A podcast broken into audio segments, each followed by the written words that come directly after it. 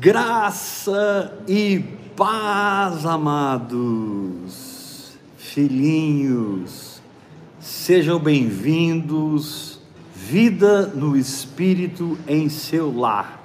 Abra sua Bíblia em 2 Reis, capítulo 18, verso 1 em diante.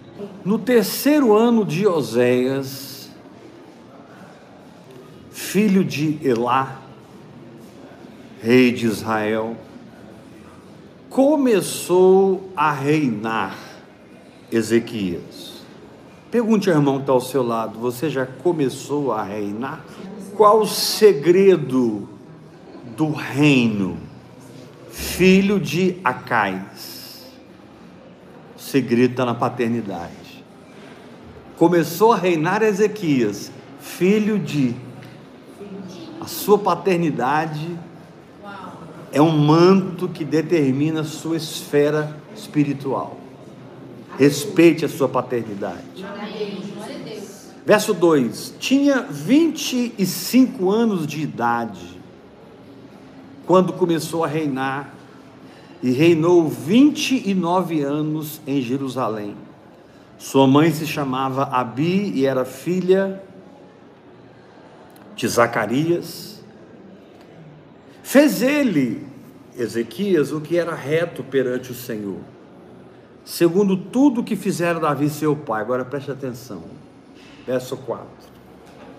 Removeu os altos, quebrou as colunas e deitou abaixo o poste ídolo. Tá, ok. Isso aqui vários reis fizeram, mas ele foi além. E fez em pedaços a serpente de bronze que Moisés fizera. Porque até aquele dia, os filhos de Israel lhe queimavam incenso. E lhe chamavam Neustã. Em algumas traduções, Nebuzeradã. Todos conhecem a história da serpente. Houve uma praga no deserto e as serpentes começaram a picar as pessoas, as pessoas começaram a morrer. E o povo foi a Moisés, clamou a Moisés, e Moisés clamou ao Senhor, e o Senhor então, profetizando a cruz, profetizando Cristo, disse a Moisés: Faz uma serpente de bronze, bronze fala de juízo, e levanta essa serpente. E é o seguinte, Moisés: todo aquele que olhar para a serpente será curado. E foi um avivamento. Moisés fez a serpente de bronze, colocou numa haste, bem alta, enorme, e milhares de pessoas que haviam sido picadas pelas cobras, envenenadas, quando olhavam, eram curadas. Quantos sabem que o olhar da fé cura? Amém. Quantos sabem que o olhar da fé é o olhar do Espírito? Amém. Mas aconteceu algo interessante. Depois desse avivamento, depois desse mover de Deus, de cura, de libertação, aquilo que foi bênção, aquilo que foi avivamento, aquilo que foi porta de Deus, braço de Deus, dedo de Deus, se tornou um ídolo, se tornou um problema, se tornou uma brecha. E diz aqui que todo Israel ia a essa serpente queimar incenso a ela. Olha o capítulo, o capítulo 4, capítulo 1, versículo 4. Removeu os altos, quebrou as colunas, deitou abaixo o poste ídolo e fez em pedaços. Repita comigo, fez em pedaços. Fez em pedaços. Todos digam, fez em pedaços. Fez em pedaços. A serpente de bronze que Moisés fizera, porque até aquele dia os filhos de Israel lhe queimavam incenso e lhe chamavam de Neustã. Uau! Até aquele dia, o povo de Israel prestava culto a algo que não tinha nenhum significado espiritual, prestavam culto a algo que não tinha nenhuma força espiritual. Agora, pasmem, nós estamos falando de Ezequias. Aqui, antes de Ezequias, veio Josué. Depois de Josué vieram todos os juízes. Depois dos juízes, nós temos Samuel. Depois de Samuel, nós temos Davi. Depois de Davi, nós temos Salomão. Aqui eu estou cortando Saul do pedaço, nós temos Saul. Ou seja, durante tremendos homens de Deus, aquele problema perpetuava. Ninguém tinha coragem de destruir a serpente que Moisés fez. Para nós é fácil entender isso aqui, é óbvio, mas para eles não. Destruir um lugar de avivamento, um lugar de libertação, um lugar de bênção, levantado por Moisés. A Bíblia diz que Ezequias fez em pedaços. Meu irmão, tem momento na sua vida que você não pode ter compromisso com o homem, que você não pode ter compromisso com a estrutura, que você não pode ter compromisso com o passado, que você não pode ter compromisso com o diz que me disse, porque o que precisa ser destruído é mais importante do que qualquer opinião a seu respeito. O que precisa ser destruído é mais importante do que o que pensam a seu respeito. E o que precisa ser destruído está destruindo a sua adoração. Davi não teve coragem de acabar com essa serpente. Salomão não teve coragem de acabar com essa serpente, porque diz aqui que o povo ia até aquela serpente para queimar incenso. Chamado não era para queimar incenso, chamado era para olhar. Olha como quando o avivamento morre, os métodos mudam. Quando o avivamento morre, os caminhos desaparecem. O chamado não era para queimar incenso para aquela serpente de bronze. O chamado era para olhar para a serpente de bronze. Por que, que eu estou falando sobre isso? Porque a oração em outras línguas gera a revelação. Quanto mais você ora em outras línguas, mais revelação você tem. A revelação suscita a fé. A fé suscita uma construção, uma edificação. Na medida que você caminha em fé, que você exerce sua fé, uma edificação se estabelece. Essa edificação te leva ao descanso. Amém. Sim. Não tem como você ficar na mesma sala a oração em línguas e a ansiedade. Não tem como. Não tem como ficar no mesmo lugar a oração em línguas e, e, e, a falta de paz, e o tormento, e o pânico, e o medo. Não tem como ficar no mesmo lugar a oração em línguas e o engano e a idolatria. Então você recebe a revelação você entra na edificação, você constrói aquela realidade espiritual na sua vida, aquela habitação espiritual. Aquela habitação espiritual se torna também uma habitação mental, porque crer precisa se tornar a minha maneira de pensar. Amém. Crer precisa se tornar a minha maneira de sentir. Crer precisa se tornar a minha maneira de desejar falando da alma. Pensar, sentir, desejar, alma.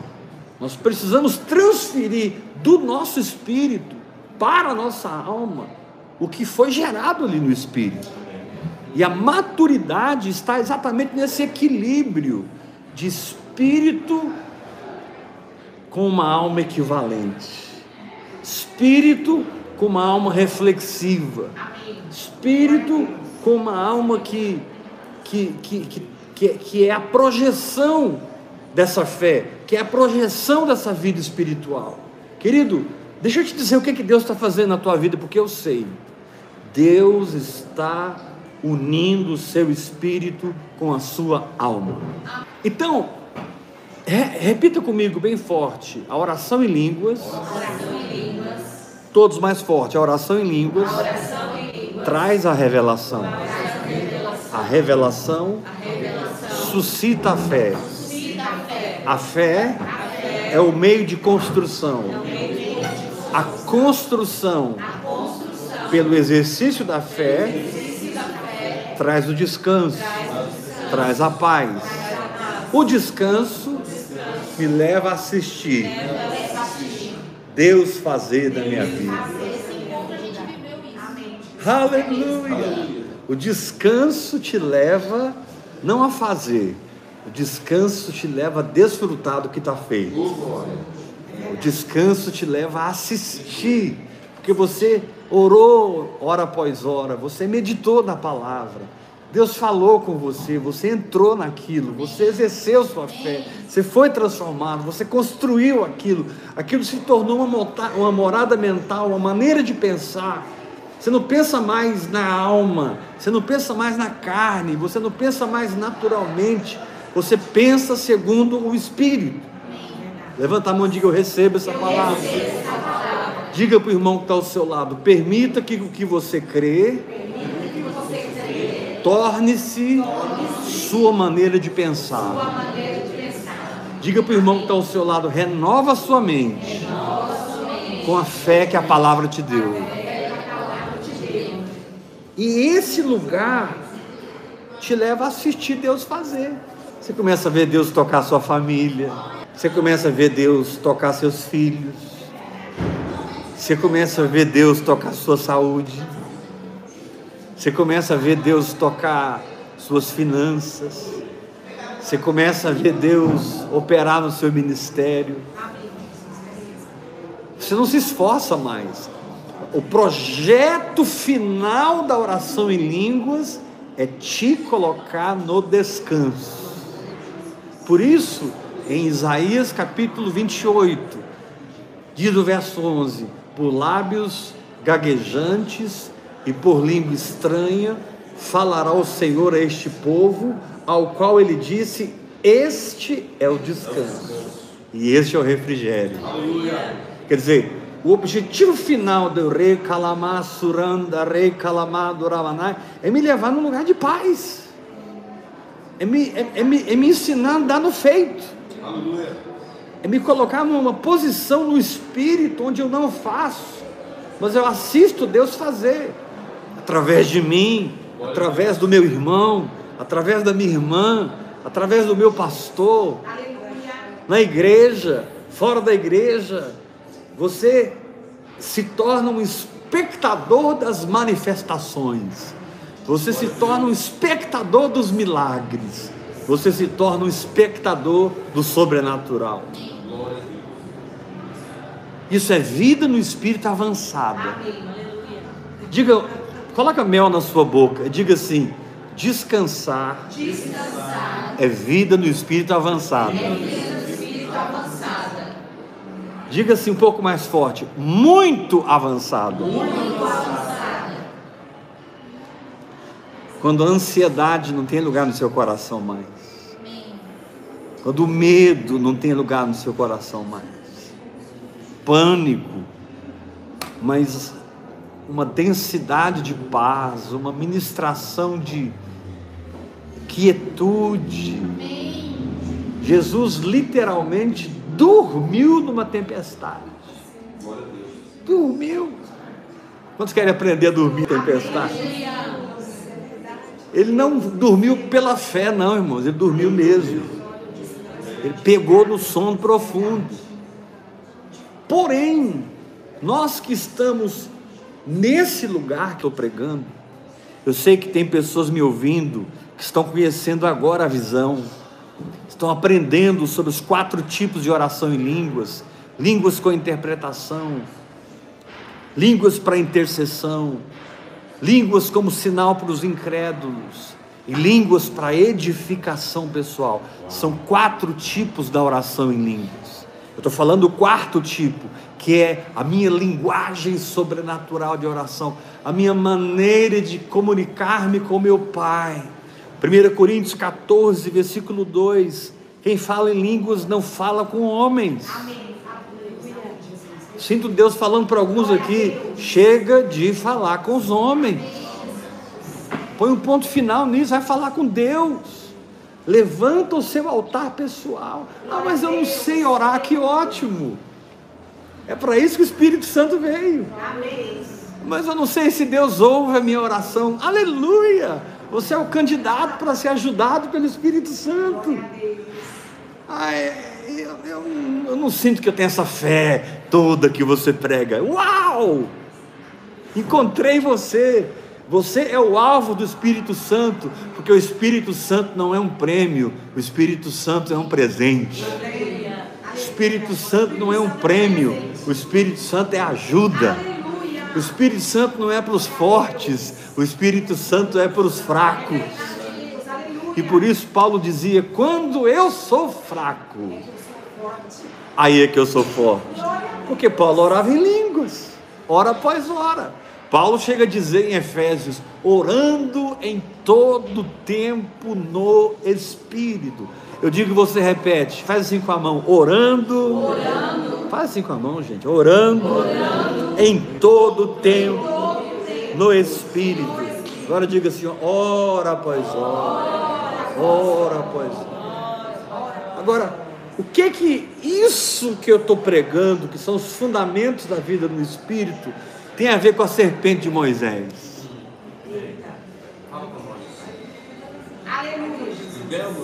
Nós temos uma tendência de entrar no avivamento e não entendermos que sobre esse avivamento Deus quer trazer outro avivamento.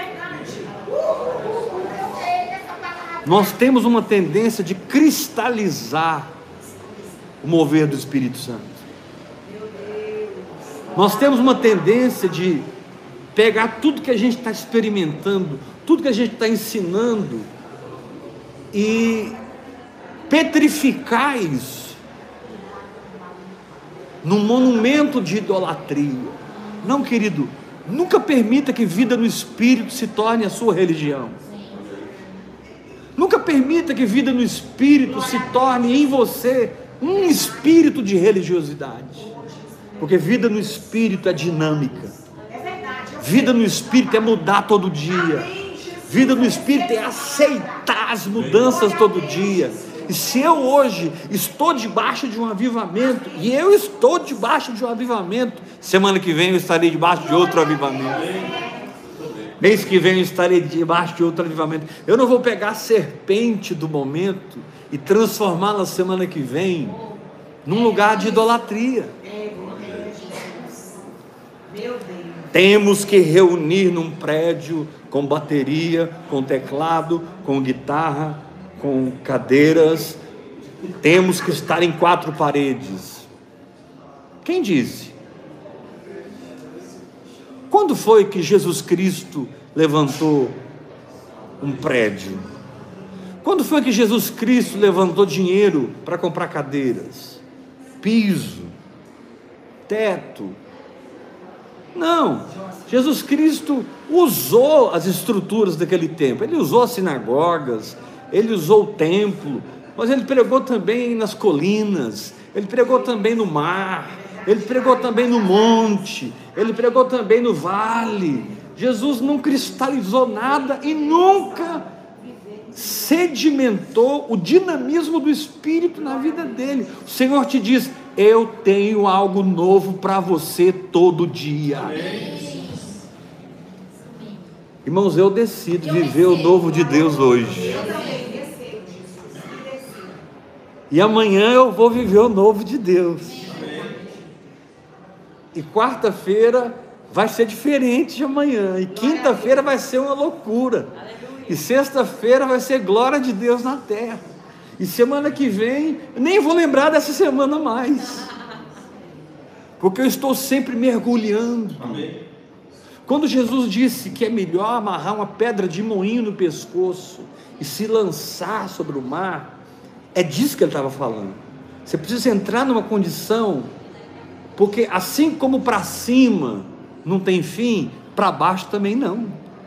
Assim como você sobe sem limites, você se aprofunda sem limites. Não há limites quando você está subindo ou descendo, nem quando você está indo para a direita ou para a esquerda, quando o assunto é Deus, quando o assunto é a presença de Deus, não tem limites. Mas nós, porque não entendemos que o que gera é o que mantém, nós que não entendemos que o que produz é o que segura, nós muitas vezes vamos arrefecendo e deixamos de orar como orávamos, deixamos de jejuar como jejuávamos, deixamos de ser pessoas humildes e quebrantadas, simples como éramos. Aquela simplicidade que você tinha te deu uma fome, gerou em você uma sede, aquela simplicidade que você tinha gerou em você um querer. Você se desligou da armadura de Saul. Você disse não à armadura de Saul. E você desceu no ribeiro e mergulhou no ribeiro. E você só tinha uma funda nas mãos diante daquele gigante.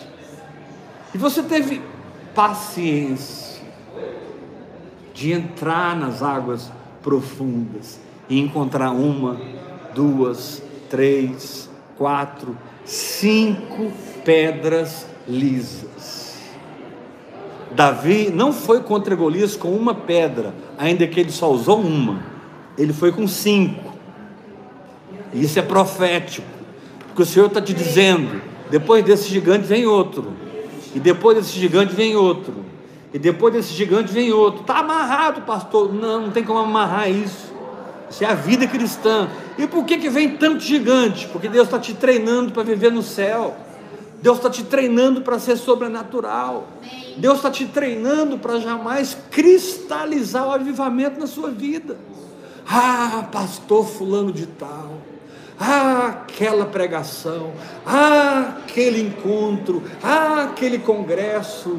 E a gente vive numa nostalgia de morte a gente vive uma. Querido, não existe nostalgia na vida espiritual. Existe o novo. É verdade, Deus.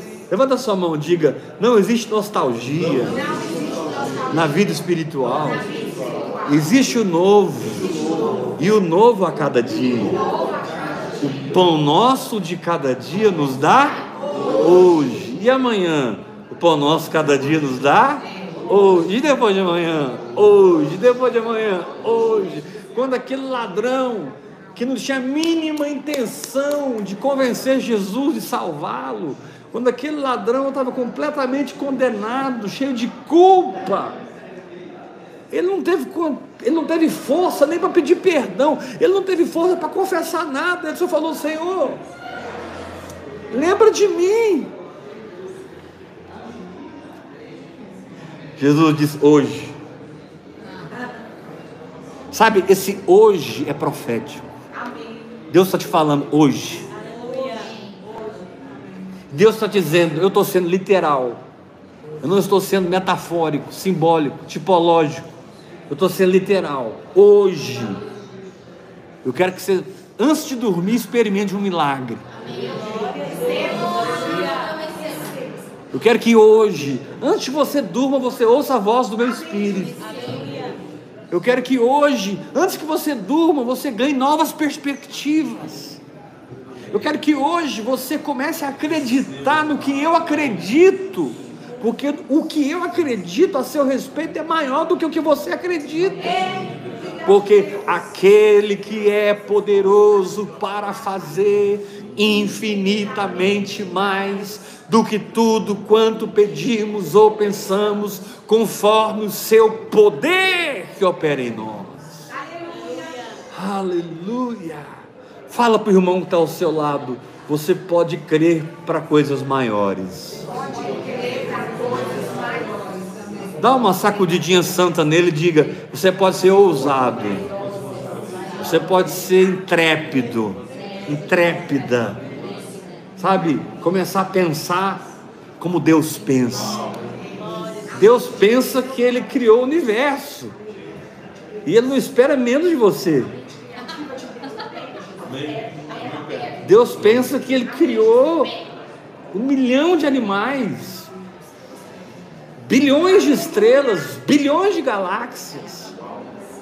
E você está preocupado se você vai conseguir pagar a conta, você está preocupado se você vai conseguir é, comprar aquele carro. Cara, a gente tem vivido migalhas, mas o tempo de migalhas passou. Eu vou repetir isso porque é profético. Nós temos vivido migalhas. E eu quero dizer para vocês que eu tenho sido abençoado. Deus tem abençoado minhas finanças. Deus tem abençoado minha saúde, meu casamento. Olha a mulher que Deus me deu, meu Deus do céu. Mas Deus está falando, é B, se você não mudar a sua mentalidade, você vai operar na unção da mulher cananeia. Eu vou até elogiar a tua fé, eu vou até honrar a sua fé, eu vou até dizer, mulher, quão grande é a tua fé, mas você não faz parte da geração da mulher de Cananeia, você faz parte da geração de Abraão, de Isaac Ei. e de Jacó. Você é rico, você é curado, você é perdoado, você é liberto, sua descendência é abençoada na terra.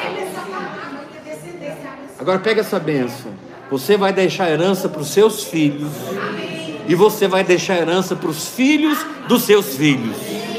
Muitos não entenderam quando Ezequias pegou aquele ídolo, porque não era mais avivamento, era idolatria. Quando a gente não consegue andar, a gente levanta ídolos, que é mais fácil adorar algo que não fala, que não ouve, que não vê. É mais fácil você se relacionar com a coisa morta. Porque a coisa morta você domina ela. Você, põe, você pega o ídolo e põe aqui, você põe o ídolo, pega, põe aqui, você põe lá, mas quando o assunto é o Espírito Santo é o contrário, é ele que te sopra, é ele que te guia, é ele que te arranca do lugar que você está e te planta em lugares que você jamais imaginou, porque olhos não viram, ouvidos não ouviram, nem jamais penetrou em coração humano o que Deus tem preparado para aqueles que o amam. Aleluia. Você não vai ficar de fora desse avivamento. Diga para o irmão que está ao seu lado: você não vai ficar de fora desse avivamento. Apóstolo, mas nós estamos vivendo os últimos dias, e Paulo disse que nos últimos dias haveria uma apostasia. Eu concordo. Nunca vivemos uma apostasia como hoje. Nunca vivemos tanta religião como hoje.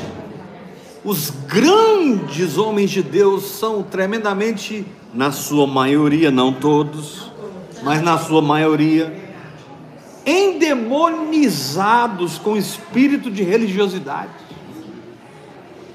Constroem monumentos rígidos, são filhos da mulher de Ló. Se tornaram estátuas de sal, porque desejaram a glória de Sodoma, desejaram a glória de Gomorra, olharam para trás e estão liderando a igreja, estão profetizando para a igreja, estão sendo ovacionados pela igreja, querido. Eu estou aqui como profeta de Deus para dizer: esse tempo acabou.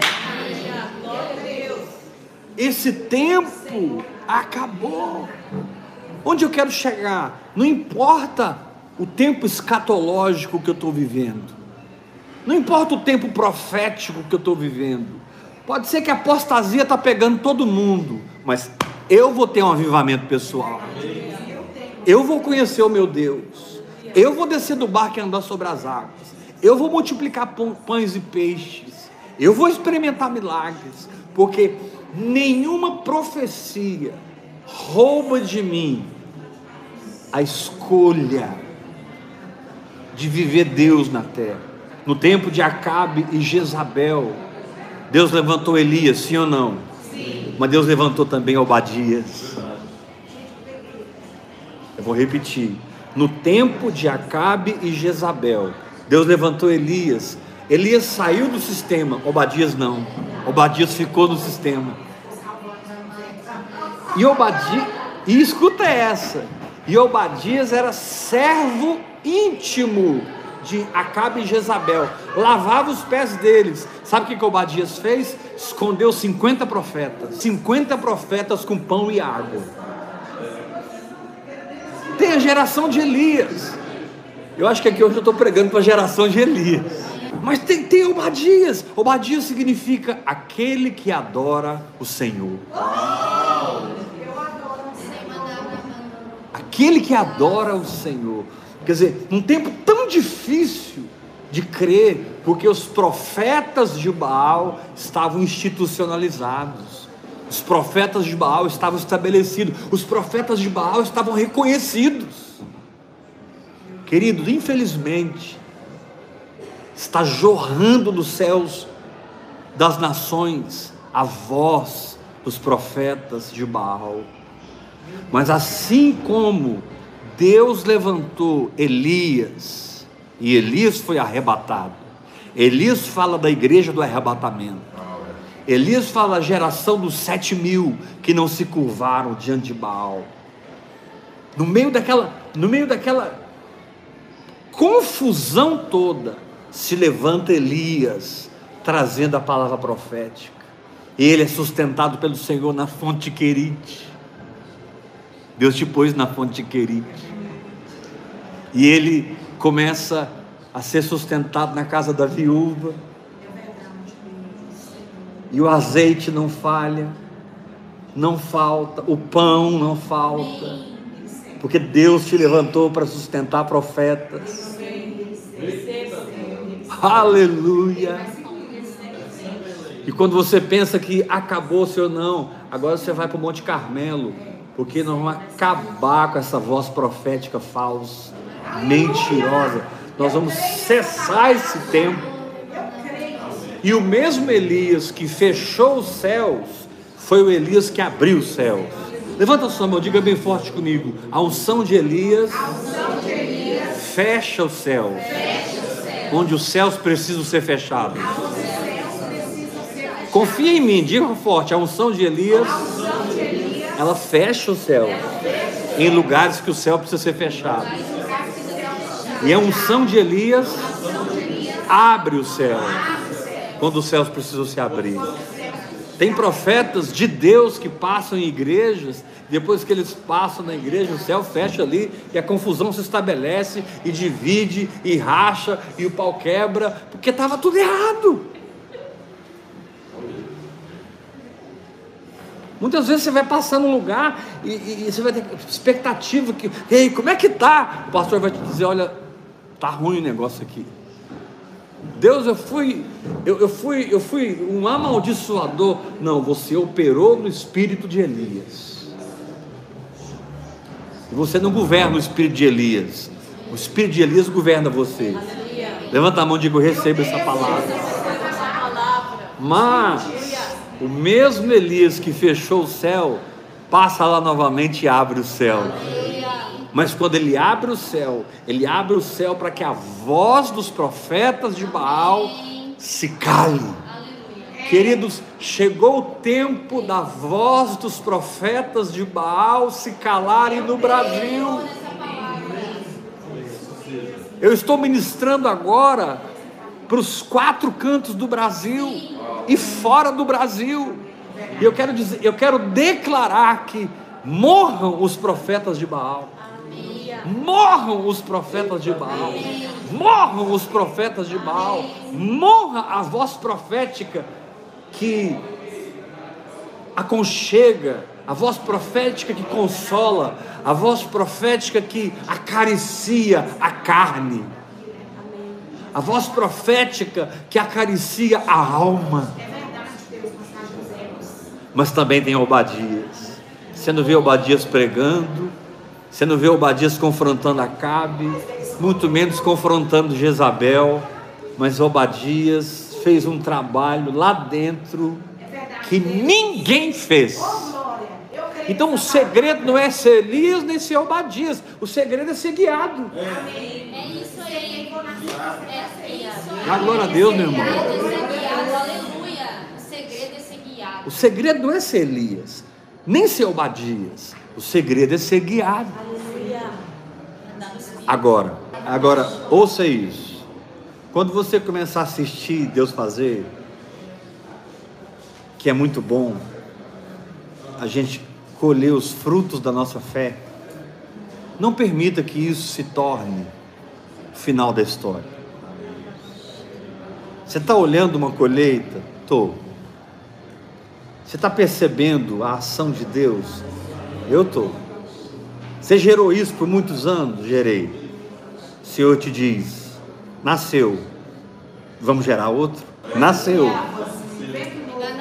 Apocalipse diz que a mulher sofria tormentos para dar luz. Apocalipse capítulo 12 fala da mulher vestida do sol, com a lua debaixo dos pés, com a coroa de, de 12 estrelas na cabeça. Logo na frente, essa mulher recebe as asas da grande águia, ela ganha a capacidade de voar. É assim, querido. Deus te veste do sol e você vibra. Deus, espera aí, vou, te, vou, te, vou colocar a lua aí debaixo. E você, nossa, tá bom, Senhor, eu já estou com o sol e a lua. Ele te diz: Não, vou colocar uma estrela nessa cabeça sua. Com 12 estrelas. Vou renovar essa mente. Essa mente vai incendiar com o meu espírito. Aleluia! Tá bom, Senhor. Aí ele te diz: Não, agora eu vou te engravidar. E você vai sofrer tormentos. Você vai sentir que tudo piorou. Você vai sentir que o negócio virou de ponta cabeça. Não virou nada de ponta cabeça, tá tudo certo. É verdade. Fala para três pessoas perto de você, tá tudo certo. Tá tudo... Levanta as suas duas mãos, diga: o vento sopra onde quer. Sopra onde quer. Ouça a sua voz. Ouça a sua voz. Mas eu não sei. Mas eu não sei. Eu não sei. Eu não sei. Eu não sei. Da onde vem, nem para onde vai. Então aqui tem tem as etapas. Primeiro o vento sopra. E aí você constrói a igreja do vento. Você coloca a placa, né? Ministério Vento Santo. Vem. Agora, porque agora é moda church, né?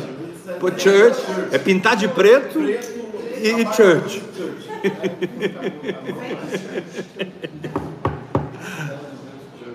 O vento sopra. Aí você, ah, eu tô que eu tenho vento, o vento está soprando, meu Deus, Ministério do Vento. E você escreve livros do vento, você compõe canções do vento, você, você anda com irmãos que têm a linguagem do vento, e você critica e julga quem não tem a visão do vento. Aí, aí diz assim: ouves a sua voz. E aí a maioria fica com o vento e perde a voz. Porque você tem que abandonar o vento para entrar na voz. Aí você ouve a voz, aí diz assim, e não sabe de onde vem nem, nem para onde vai. Esse, é, essa é a nossa tribo.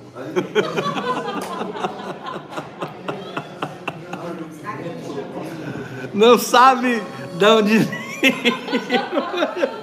essa é a nossa tribo. Não, essa não é a nossa tribo. Porque nós vamos continuar na progressão do Espírito Santo. Nós não vamos transformar a serpente que curou uma nação numa, num ídolo de morte, numa paralisia espiritual, numa estagnação espiritual. Uma coisa que foi, serviu para avivamento, agora estagnou o avivamento. Com, irmãos, é com tristeza que eu digo isso. Toda história de avivamento tem essa marca. Eles pegam aquilo que funcionou, eles pegam aquilo que foi fogo, eles pegam aquilo que trouxe o negócio e, e cristalizam aquilo. Porque é mais fácil para a alma cristalizar do que continuar dependendo. É mais fácil para a alma cristalizar do que continuar na dinâmica. É mais fácil para a alma cristalizar do que continuar no exercício da fé. Eu quero fazer uma profecia sobre cada um que está recebendo essa palavra hoje. Você é alguém que está sempre debaixo de uma palavra. Amém. Eu gosto dessa palavra. Que você seja encontrado sempre crendo em algo que Deus falou com você. Que você seja encontrado batalhando através da oração em línguas. Hora após hora. Apóstolo, mas por que tem que orar tanto? Porque, simplesmente porque você tem uma montanha para remover do seu caminho. E você precisa energizar essa semente do tamanho de um grão de mostarda. Você precisa encher essa semente de poder, de energia, de capacidade de realização. Quem recebe essa palavra? Então, queridos, o perigo do avivamento é cristalizarmos o avivamento e esquecermos que Deus tem algo novo.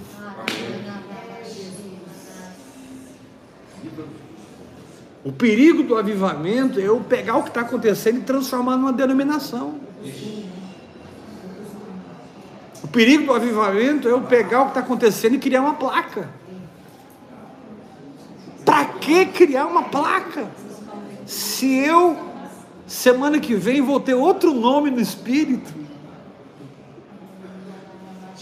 Se eu, mês que vem, vou ter outra unção. Eu não sou amigo de placas. Eu sou amigo do Espírito Santo. Eu não sou amigo de, de, de estatísticas. Eu sou amigo do sopro do Espírito. Por isso Jesus disse para Marta: Marta, uma coisa só é necessária. Maria escolheu a boa parte e essa não lhe será tirada. Marta, você quer ficar no avivamento? Você quer permanecer no avivamento? Você quer ser liberto da idolatria? Você quer deixar de queimar incenso para a serpente de bronze? 300 anos depois que ela não funcionava mais. 300 anos depois, só porque foi Moisés que fez. Muitas vezes, para honrar os homens, nós perdemos o avivamento. Muitas vezes, para honrar os homens, nós perdemos a voz do Espírito. Muitas vezes, para honrar os homens, nós nos estagnamos e nós não aceitamos as mudanças que o Espírito Santo quer fazer nas entranhas do nosso espírito, nas entranhas, na parte mais intrínseca da nossa alma. Muito mais fácil aprender, aprender a pregar, aprender a dirigir louvor, aprender a tocar bateria, tocar violão, cuidar de crianças, cuidar de casais. Eu aprendo. Gente, a coisa mais fácil hoje é montar uma igreja. Ainda mais para quem tem um dom e carisma. Eu sei fazer acontecer. Eu sei. Eu sei pegar esse grupo aqui, ó. Presta atenção nisso. Eu sei pegar esse grupo aqui e a gente levanta um negócio aqui que a gente arrebenta. Não. Eu já estou liberto faz tempo. Eu já estou liberto faz tempo, porque eu não estou atrás de ovacionar uma placa. Eu tô sabe o que eu estou atrás? De irmãos que têm a mesma unção. Hoje, uma discípula minha, ela chama Emília e tinha um nome árabe em letras árabes depois. Ela perguntou assim: Como eu te chamo? Apóstolo, não sei o quê. Como eu te chamo? Ela entrou em contato comigo pela primeira vez.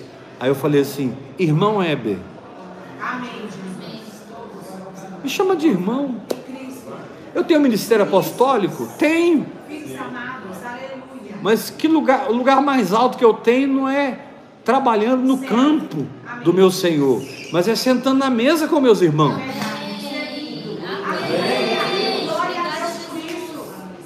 Qual o lugar mais alto? É você trabalhando no seu negócio ou você domingo de manhã sentado com a sua família, como diz, como diz lá em Goiás, comendo um frango caipira, um piquinho, uma guerova,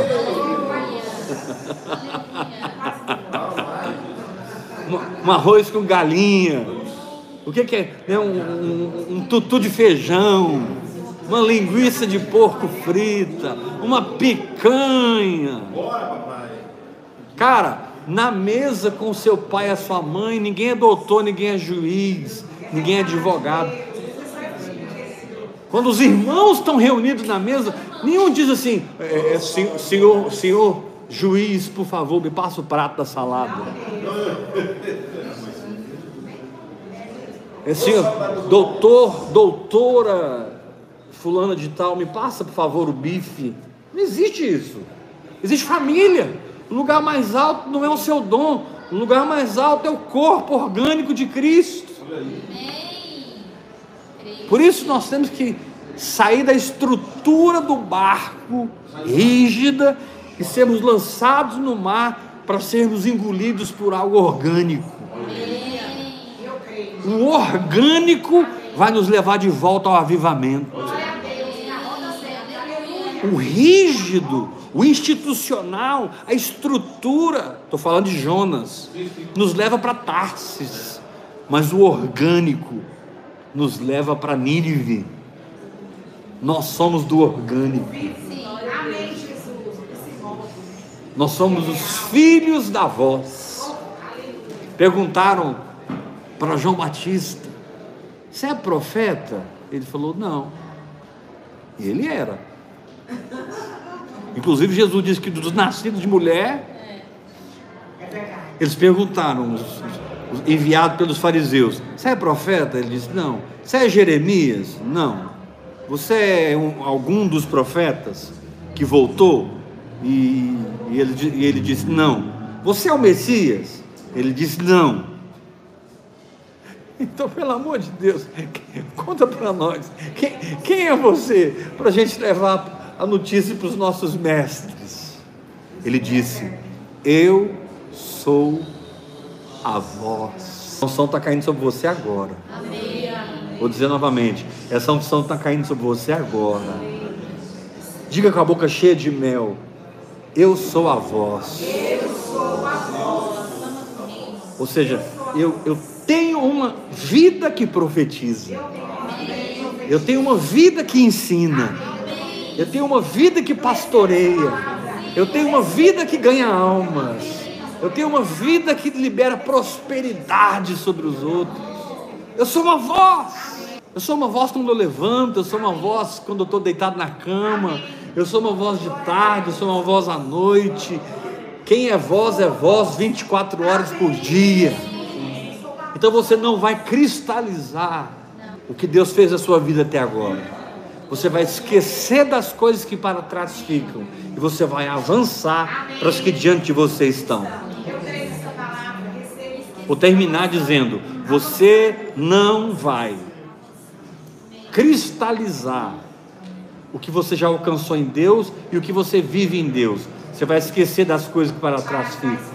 Paulo disse: Eu, quanto a mim, não julgo havê-lo alcançado, mas uma coisa eu faço: eu esqueço das coisas que ficaram para trás e eu avanço para as coisas que estão diante de mim, para o prêmio da soberana vocação de Deus em Cristo Jesus. Aleluia! Diga para o irmão que está ao seu lado: a maior habilidade de um homem de Deus, é uma amnésia santa. Dá uma sacudida nele, fala: a maior habilidade de um homem de Deus é esquecer o que ficou para trás. Olha nos olhos dele e fala: Você entendeu isso? Esqueceu. Passou aconteceu. E agora, usando os mesmos princípios, você vai gerar um novo sol, uma nova lua, uma nova coroa, novas asas, novo filho, novo tempo, um novo avivamento. Aleluia! Mas está doendo. Dói mesmo. Dói. Prepara que dói. Mas Todo mundo está indo para lá, mas você vai para lá. É assim mesmo. Não, mas O senhor não entendeu, Senhor. Todo mundo está indo para a direita. Por que, que eu tenho que ir para a esquerda? Porque eu estou falando. Pare de. Pare de. Escute isso. Pare de medir sucesso do ponto de vista humano. Porque sucesso para mim não é o quanto você faz, nem quanto você alcança. Porque tudo que você faz e alcança, fui eu e você. Sucesso para mim é o quanto você se mantém quebrantado.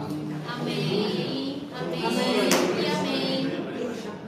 Sucesso é o quanto você se mantém quebrado, moído, humilhado, rendido, obediente, crente, responsável pelo sopro do Espírito.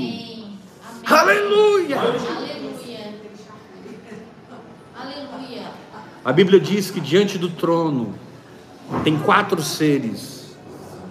Um dos seres, quando você olha para ele, você percebe que é como uma águia. Mas não é uma águia simples, é uma águia quando está voando. Quando você olha para o ser, o aspecto não é de estabilidade, é de dinâmica.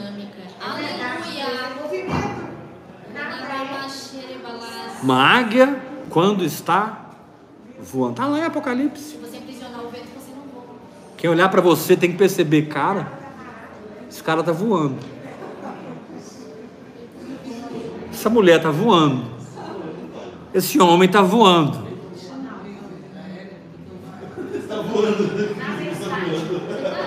Mas é- ela é tão tranquila. Ele é tão cheio de paz. Ela é tão resolvida.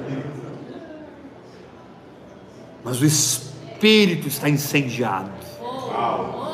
Meu Deus! Eu olho para você e eu percebo, você está voando. Essa aí é águia quando está voando. Amém. Quantos foram abençoados por essa palavra? Não cristalize o mover de Deus, mas seja dinâmico e progressivo em continuar mergulhando no Espírito. Jesus disse: basta cada dia o seu mal. Jesus disse: o pão nosso de cada dia nos dá hoje. No deserto, Israel recebia o maná novo todo dia. O Senhor te diz: tem maná novo para você. Ah, mas eu não estou mais no deserto. É por isso que o maná agora está dentro da arca, dentro de uma urna de ouro, e lá em Apocalipse está escrito: Ao vencedor dar-lhe-ei comer do maná escondido. Ao vencedor dar-lhe-ei comer do maná escondido. Fica firme, aguenta o tranco, seja fiel, carrega essa cruz, creia, proclame, profetize, ore em outras línguas, ore como você nunca orou, jejue como você nunca jejuou, mergulhe, faça uma diferença na sua vida, que você fará uma diferença nessa geração.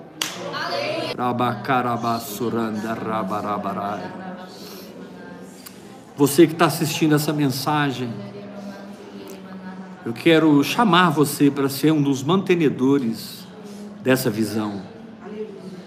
Nós temos o encargo de plantar a vida no espírito do Brasil e nas nações, e eu creio que Deus te ungiu para ser um dos mantenedores dessa visão. Prepare todo mês uma oferta e, e honre essa paternidade, esse manto apostólico de vida no espírito. Você pode fazer uma transferência pela chave Pix 387 553 001 20. Porque o Brasil vai orar em línguas.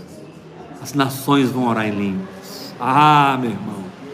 Essa visão vai arrancar a igreja da mamadeira e colocar a igreja com a espada do Espírito nas mãos. Quantos podem dar glória a Deus? Graça e paz.